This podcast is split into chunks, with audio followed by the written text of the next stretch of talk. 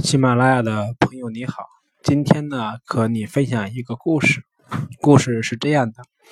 有一个科学研究团队在一所大学里面挑选了一百名学生参与实验。他们呢将这一百名学生分成 A、B 两个组，每个组分别有五十名学生。然后呢将他们安排在两个教室里面。A 组教室里面在讲台上放有两个奖品箱。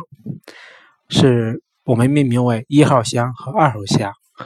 然后呢，在 B 组的教室里面，讲台上也放着两个奖品箱，我们命名为三号箱和四号箱。一号箱和三号箱的奖品内容是完全一样的，二号箱和四号箱的奖品内容也是完全一样的。啊，简单来说就是这 A、B 两个教室里面的奖品是完全一样的。那么。这个研究团队对 A 教室的这五十个同学说道：“你们每个人写十分钟的文章，写完之后呢，可以在一号箱里边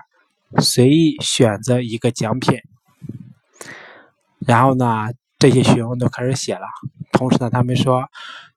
如果你们写完之后愿意再花十分钟再写一篇文章的话，可以在。”一号箱和二号箱里边随意再选择一个奖品，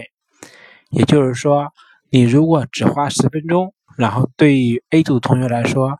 如果你只花十分钟写一篇文章，就可以在一号箱里边选一个奖品。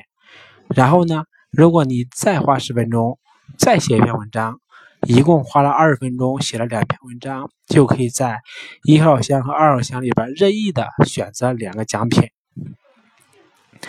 同样的呢，他们对 B 教室的同学说道：“啊，你们每个人写十分钟的文章，可以在三号箱里边选择一个奖品。然后，如果你们愿意再花十分钟的时间再写一篇文章的话，你们可以在四号箱里边再选择一个产一个商品啊一个奖品。那么，大家应该听明白，你应该听明白了，就是这么一个游戏的规则。”结果的数据呢是这样的，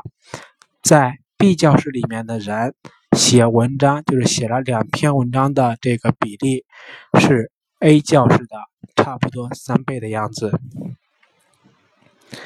这个结果呢，它说明了一个什么问题呢？这是我们今天要讨论的一个话题，叫一加一等于二。当人们在做一件事情的时候，如果你给他设定的是一个比较有选择的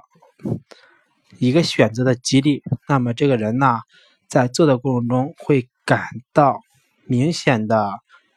呃一个动力或者叫快乐，他能够去做更多的事情。也就是说，我们同样付出的奖品的成本是一样的，但是。A 和 B 这两种教室里面的游戏规则或者游戏方法，对于参与者学生来说是两种不同的游戏，同时呢，他们产生的心理价值是不一样的。对于 A 学生来说，就是我写完一篇文章，我可以拿个奖品，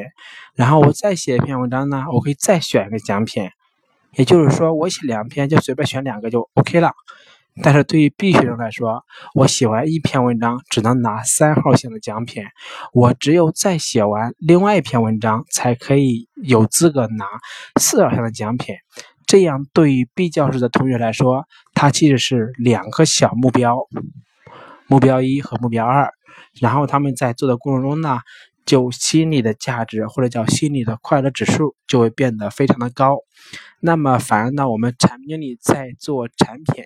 尤其是我们做积分激励的时候，可以采用这么一个心理战术的一个打法去设计我们的产品。这样的话，有助于用户更多的去赚取积分。当然，这个套路呢也应用在。这个销售团队管理里面，如果你想让你的销售团队干得好的话，你不妨把你的奖励有任选改成一和二两个类别，只有完成一的之后，再完成 B 才可以拿到二类的奖品。这样的话，其实它不仅是激励了你的员工努力的去争取这两类奖品，呃，更重要的是还能够让他们在工作和争取的过程中更加的快乐。今天我们就说到这儿，然后相信你也听明白这个一加一等于二的一个逻辑，希望对你做产品有所帮助。